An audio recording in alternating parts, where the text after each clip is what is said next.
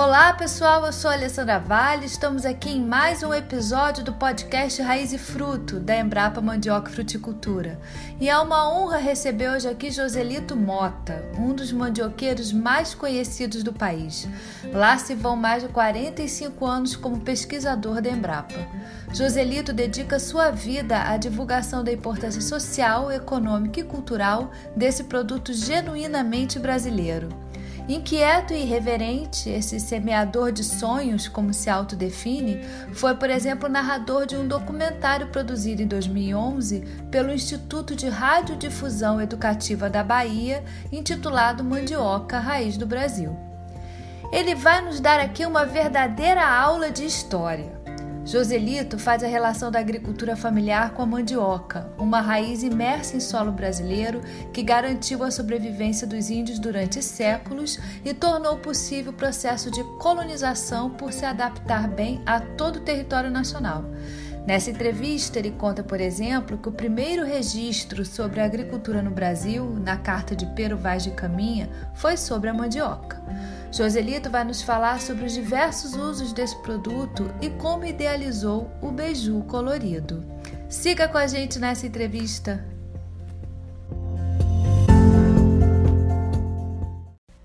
Olá, Joselito! É um prazer ter um dos maiores especialistas nos usos da mandioca neste episódio do nosso podcast. Olá, Alessandra. O prazer é todo meu de estar compartilhando através desse podcast um pouco da minha experiência ao longo de décadas de trabalho na Embrapa. Conte pra gente a história dessa raiz genuinamente brasileira.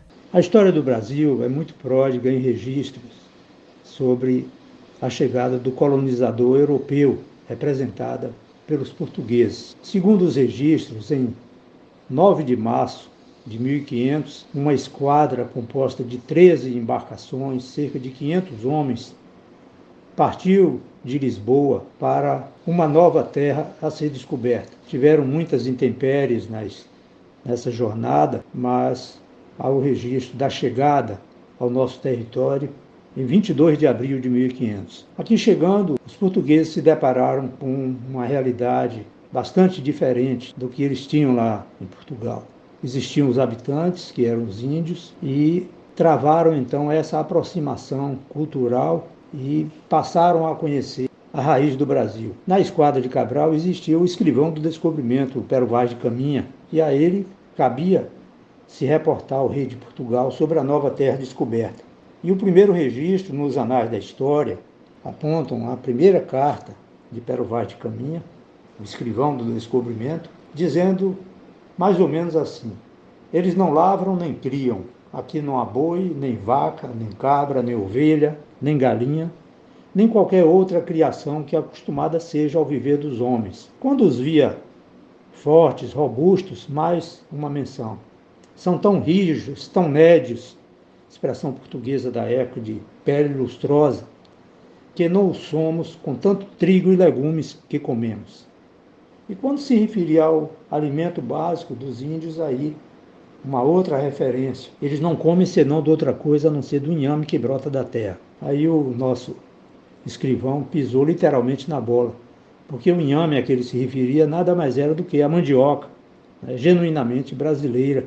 E os, os estudos apontam o Brasil como centro de origem e dispersão da mandioca. Estudos em sítios arqueológicos, mesmo com o auxílio do carbono 14, apontam o Brasil central mais ao norte como o berço da mandioca, da raiz do Brasil. Daí a mandioca foi para a África, foi para a Ásia e hoje é cultivada em cerca de 90 países no planeta. Esse é o começo da história, dando o grau de importância que logo em seguida foi revelado em 1564 pelo padre José de Anchieta, quando aqui chegou. E ele batizou a mandioca de pão da terra ou pão dos trópicos. Daí segue a saga da mandioca na colonização. E Joselito, como os índios consumiam a mandioca? E fale também sobre a importância desse produto no processo de colonização do país. Os índios, né, eles não tinham os equipamentos que temos hoje nas nossas unidades de fabricação de farinha e utilizavam a raiz mesmo com seus objetos mais toscos. Eles não tinham ralador, então pegavam uma tábua, uma tábua mole, provavelmente cedro, quem sabe.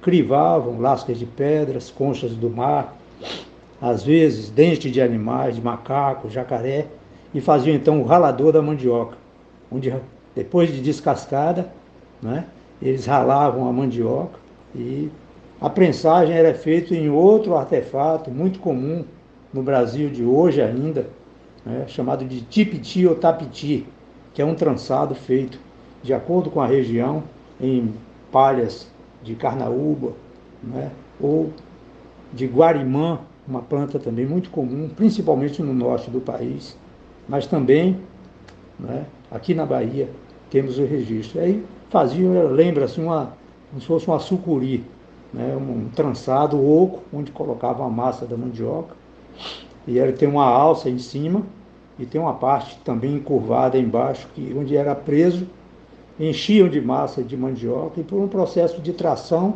aí eles puxavam, é, botavam nessa alça de cima, colocavam um pau roliço, e depois um outro atravessado, e do outro lado uma prancha com pedra. E no momento que colocavam as pedras com a parte de baixo do tipiti presa, por um processo de tração, aí espichavam o tipiti e pelas frestas caía, quem sabe, numa concha de uma palmeira, numa gamela de madeira, e caía ali o líquido branco, leitoso, o leite da mandioca, que nada mais é do que o, o, a manipoeira, né, chamada no norte de tucupi, que descia esse caldo da própria, de dentro da raiz, essa parte, essa água, né, mas também pegava um pouco de amido e daí essa cor leitosa, cor branca. E no fundo da, da gamela se ficava ali assentado esse tucupi, ou essa manipoeira. Da parte de cima, depois de uns 20, 30 minutos, espichando, botando pedras, espichando, saía a massa mais enxuta, que numa laje com pedra, fogo embaixo, aí nascia o primeiro produto com um, um rodo, vamos dizer, um, sem cabo, uma paeta, eles pegavam em cima da laje, mexiam e com fogo embaixo, aí dava o primeiro produto, farinha de mandioca. Mas antes de falar sobre o desenrolar da farinha no processo da colonização, vamos nos referir a essa, essa goma que ficava ou na, na concha de uma palmeira ou numa gamela, que depois de assentado, eles tinham o caldo que utilizava para as beberagens dele, para fazer o cauim, que era uma bebida né, inebriante que eles faziam com o, cauim, que é, que é justamente com esse líquido, com a manipoeira, e a parte de goma dava origem aos primeiros beijus ou tapiocas, levadas ao fogo, quente, a goma então dá a liga, né? o amido, que é também chamado de polvilho, que é chamado de polvilho doce. Então as denominações são muito variadas no país.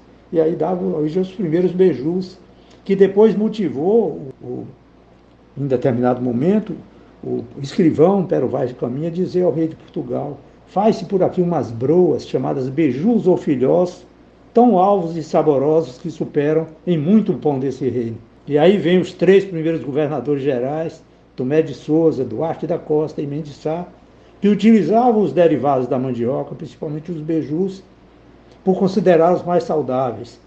Talvez aí a gente estivesse né, nos deparando com os primeiros intolerantes ao glúten, né, os, também sendo genético chamado de celíacos. Mas o fato que essa narrativa que eu estou fazendo, ela é toda ela registrada num livro de, do, do maior, do, vamos dizer assim, do, do escritor ou do investigador da história da alimentação no Brasil, chamado Luiz da Câmara Cascudo, um escritor potiguar, que corresponde ao nosso Jorge Amado aqui na Bahia. Tem uma obra literária muito grande, mas o best-seller, o mais importante, é a história da alimentação no Brasil, e que ele contempla nesse livro um capítulo destinado à mandioca como a rainha do Brasil. Isso é um pouco da história.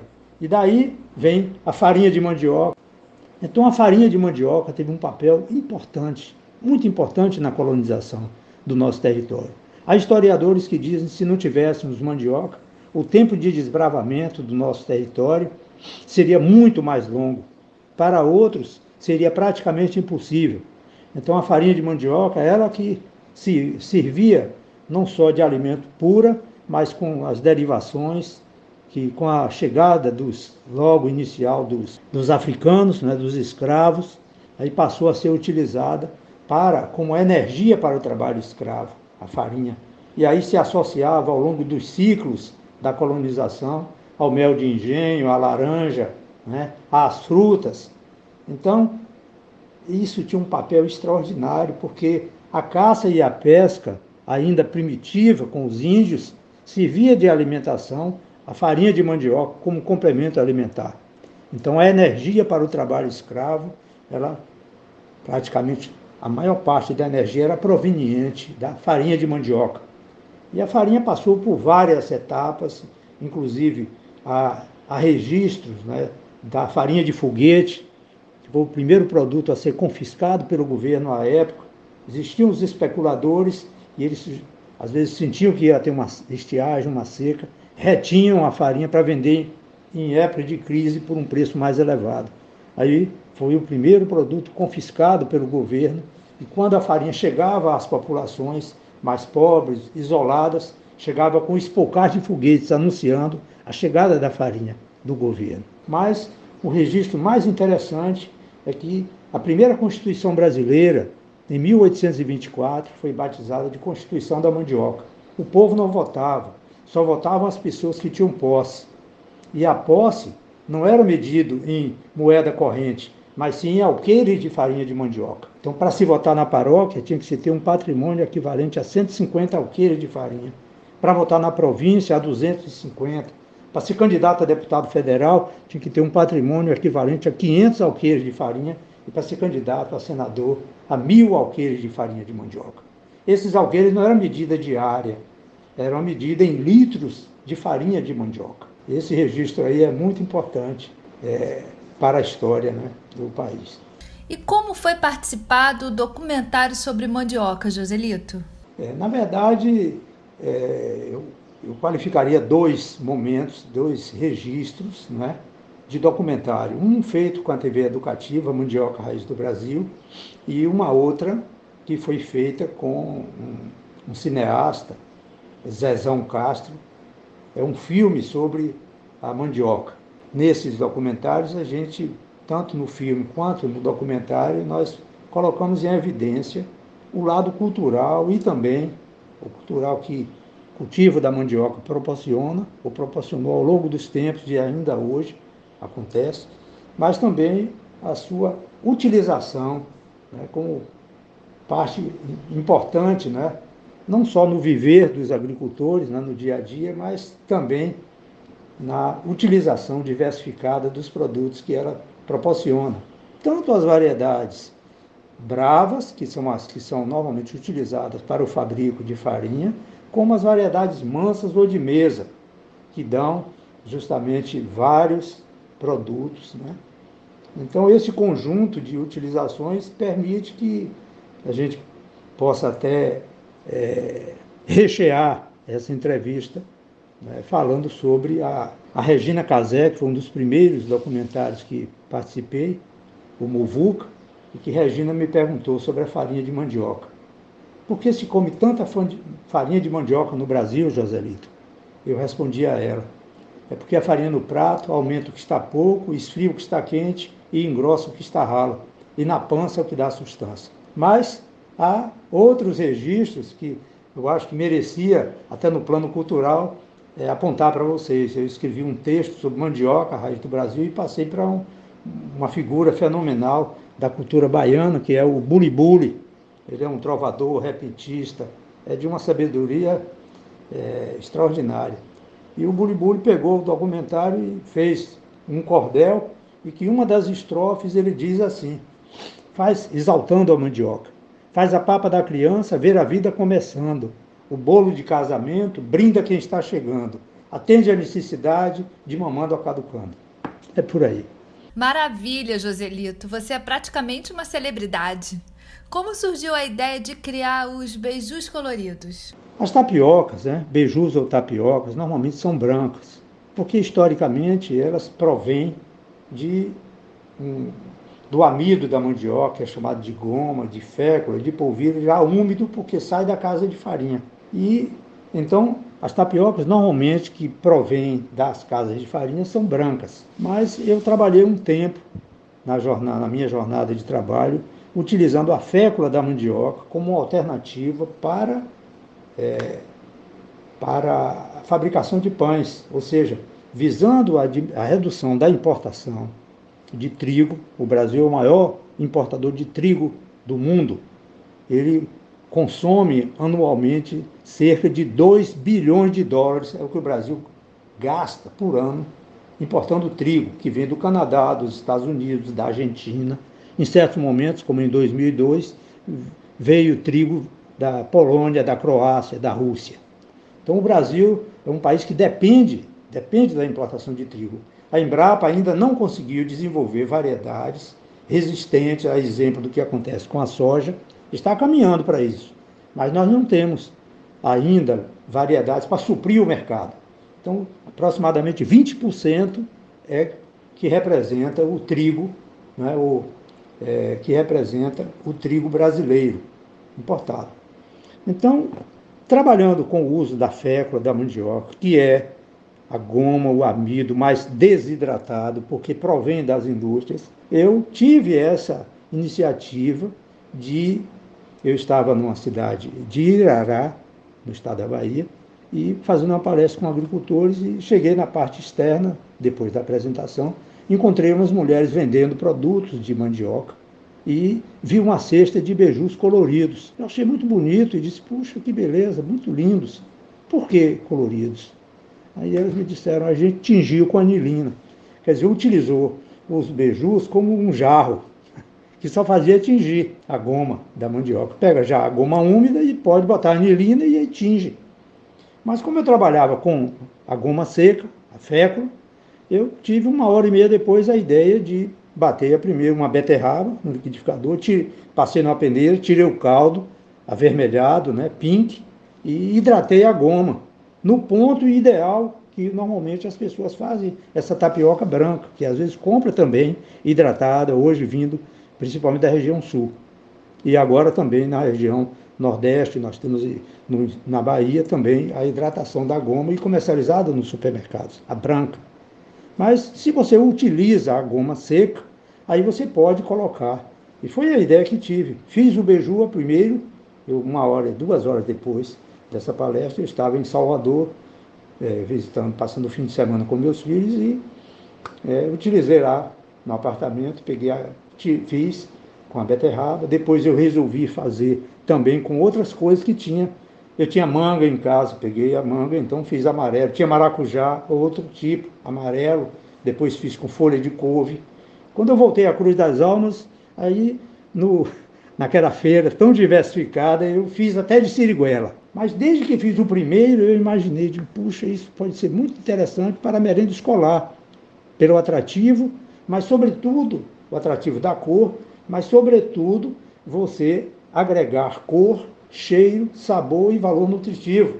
E foi por aí que a coisa começou. E aí também você pode fazer com cebola. Olha, você que está me ouvindo, chega e diz, puxa, eu vou pegar uma goma seca, ao invés de colocar água, que ela vai ficar branca, eu vou bater uma cebola no liquidificador, vou tirar o caldo dela e hidratar a goma. Aí eu posso ter uma tapioca recheada, por exemplo, com carne moída, eu vou fazer uma tapioca salgada. Mas se eu digo, não, eu vou fazer de maracujá. Ora, o maracujá vai uma dica para você, para você fazer uma tapioca supimpa, uma tapioca colorida de maracujá. O que, que você faz? Você tira o caldo, pega o maracujá, corta, tira as sementes, passa numa peneira, com uma colher mesmo você espreme. Não precisa bater no liquidificador, não, porque as sementes vão ficar, vão tingir, ficar também. E você dilui muito, batendo no liquidificador com água. Aí você espreme um pouco, tira aquele caldo grosso, bota um pouquinho de água, para que ele não fique tão ácido, e você hidrata a goma.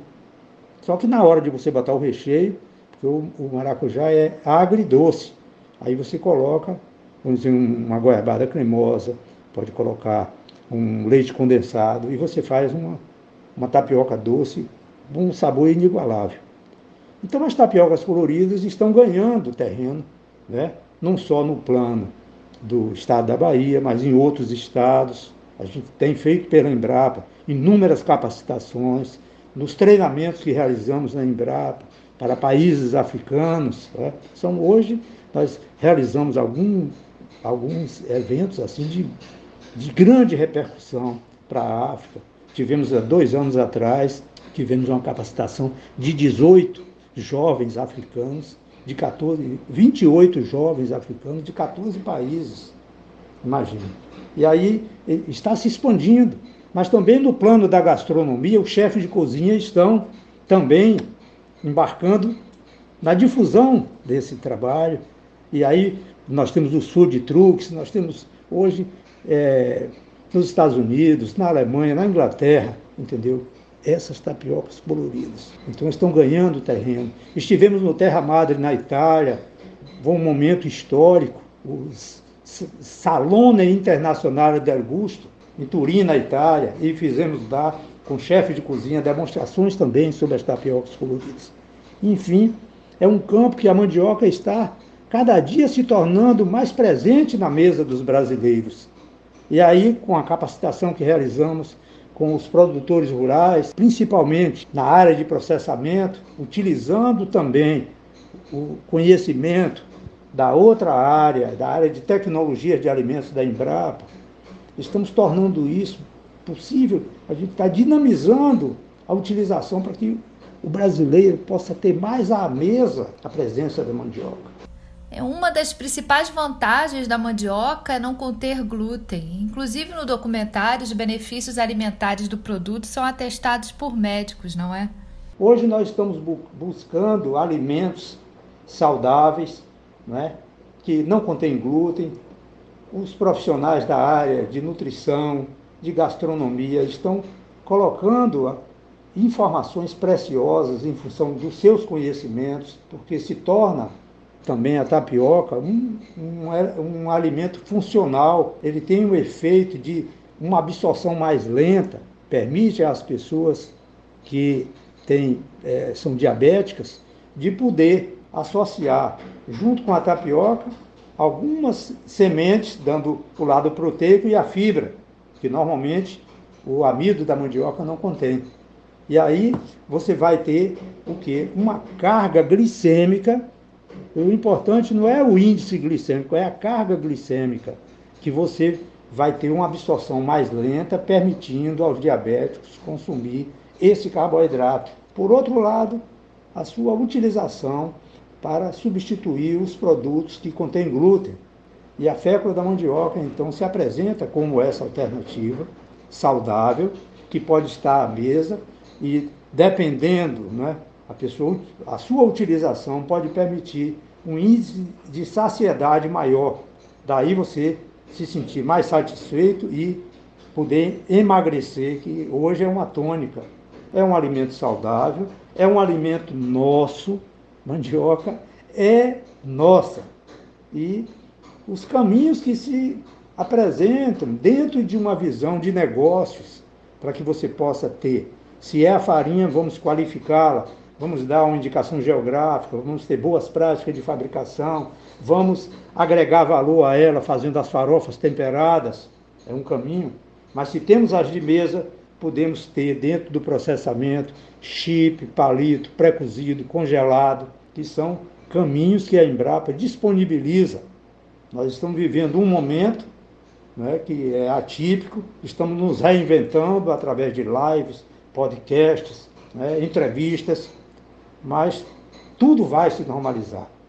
E se normalizando, a porta da Embrapa se abre para você, para você agricultor, para você presidente de associação, para você prefeitura municipal, para você gestor público, para você do segmento político, para que possa dar o suporte necessário, que a Embrapa possa cada dia né, se realizar, realizando o sonho dos brasileiros, de ter na agricultura a sustentabilidade necessária para tornarmos o nosso país realmente o grande celeiro o celeiro do mundo e pela, pelos benefícios ao seu povo ele se torne a grande pátria do universo. É por aí, com um pouco de discurso, mas com o entusiasmo de um mandioqueiro que acredita no que faz. Ótimo. E para finalizar, fale sobre as farinhas do Brasil. O Brasil, é, ainda nos dias de hoje, tem no produto primitivo aquele carro-chefe do passado, que foi o suporte para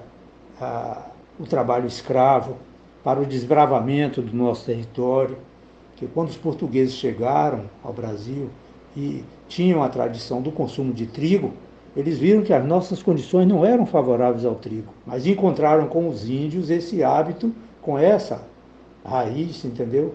Que era justamente suporte alimentar para eles e também para bebidas, né? bebidas de teor alcoólico, como o cauim, servia também a manipoeira para alguns usos, para fazer o tucupi preto, algo que recentemente tomei conhecimento, né?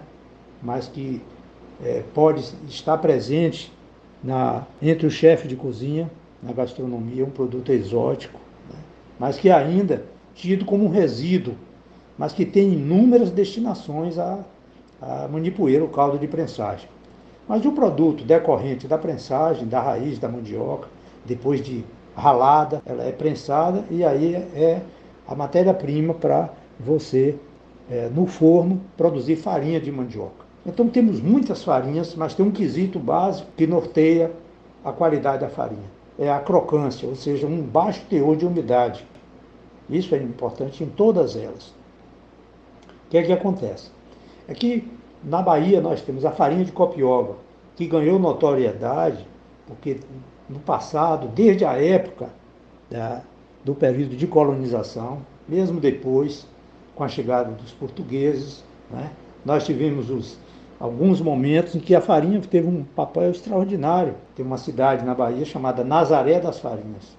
No passado era chamada Nazaré das Farinhas. O nome é Nazaré.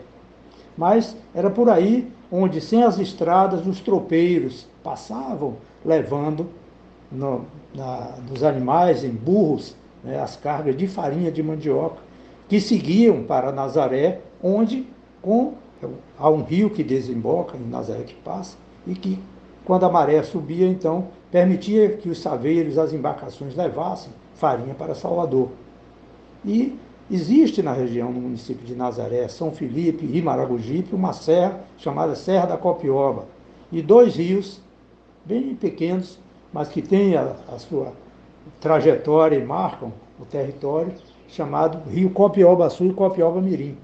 Os produtores daquela época produziam uma farinha que era destacada, diferente das outras. Existia como, existia como uma bolsa de valores em Salvador da farinha distinguida da farinha de Copioba. Essa farinha ganhou notoriedade, eh, fizemos um levantamento histórico, há um trabalho feito pela Embrapa, independente desse projeto que estamos fazendo em conjunto com a universidade, com o FRB, com a CAR, houve um trabalho que precedeu, né? precedeu não, foi paralelo, um pouco depois do início desse, junto com o CTAA, é uma unidade do Rio de Janeiro, né? tendo o Rodrigo Paranhos como líder desse projeto, nós incorporamos o, a nosso, nosso conhecimento da, da região e demos suporte. Isso aí, como também a área de tecnologia é, de alimentos da nossa unidade. E aí tivemos a, a notificação no final do projeto de que várias farinhas que estavam nessa região da Serra da Copioba, o modo de fazer se estendeu para outros municípios da Bahia. São 26 municípios que identificamos com farinha com essas características.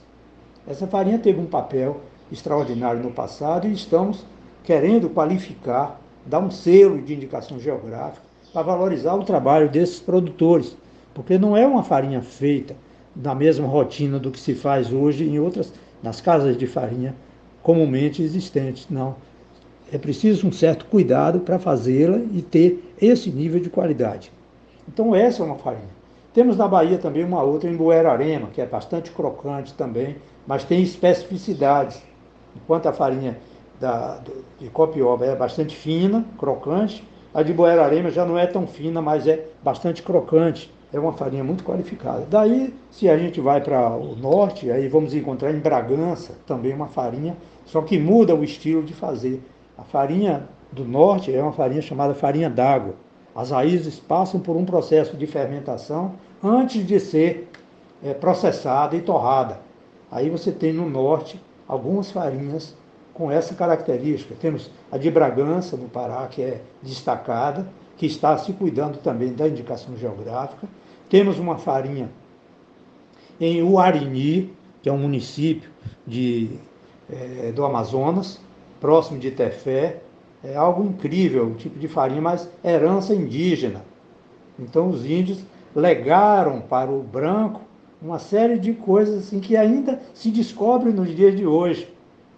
A exemplo da farinha, aí você tem algumas iguarias, como o tacacá, o tucupi, o chibé, o caxiri, a maniçoba, todos derivados da mandioca que os índios trouxeram essa herança e que estão mais concentradas, principalmente no Pará. A maior riqueza de alternativas de origem indígena está no Pará. Então essa farinha de, de uarini é uma farinha que ela lembra assim é, uma ova de peixe.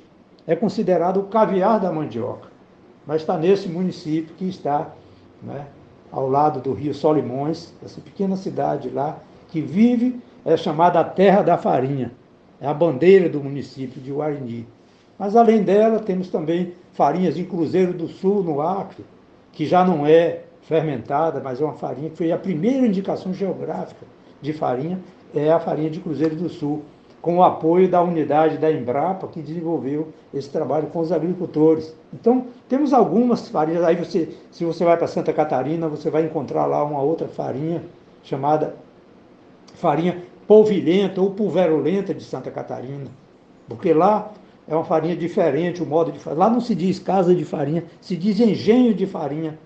Então, os engenhos de moer milho e trigo, que estavam nas ilhas dos Açores, aportaram na costa de Garopaba, Laguna, né? É, Araranguá, 13 de maio, temos inúmeras é, unidades lá que fazem um tipo de farinha polvilhenta. Quando você coloca a farinha na boca, ela gruda no céu da boca, completamente diferente dessa. Então nós temos, outro dia eu fiz uma live e a live era justamente dizer, qual é a melhor farinha do Brasil? Você vai saber.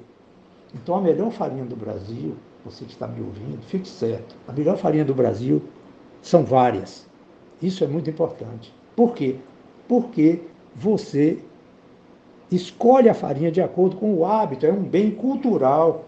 Você, existe uma memória afetiva na escolha da sua farinha. Aquela que você se criou consumindo passa a ser a melhor. Você guarda aquele registro com a memória afetiva de que é a melhor farinha. Excelente, Joselito. Agradeço muito a sua participação hoje aqui em mais um episódio do nosso podcast. Esperamos ter você conosco mais vezes. Muito obrigada. Muito obrigado, Alessandra. Fico feliz em ter tido essa oportunidade. É uma prova de que em tempos de pandemia nós temos formas inteligentes de transferir tecnologia. Parabéns à equipe por essa iniciativa. Agradecemos a atenção dos nossos ouvintes. Visitem nossa página embrapa.br barra mandioca e fruticultura e siga-nos também em nossas redes sociais facebook.com barra embrapa mandioca e fruticultura e no Instagram arroba Embrapa Mandioca e Fruticultura. É o podcast Raiz e Fruto compartilhando o trabalho da Embrapa Mandioca e Fruticultura com você. Até o próximo episódio!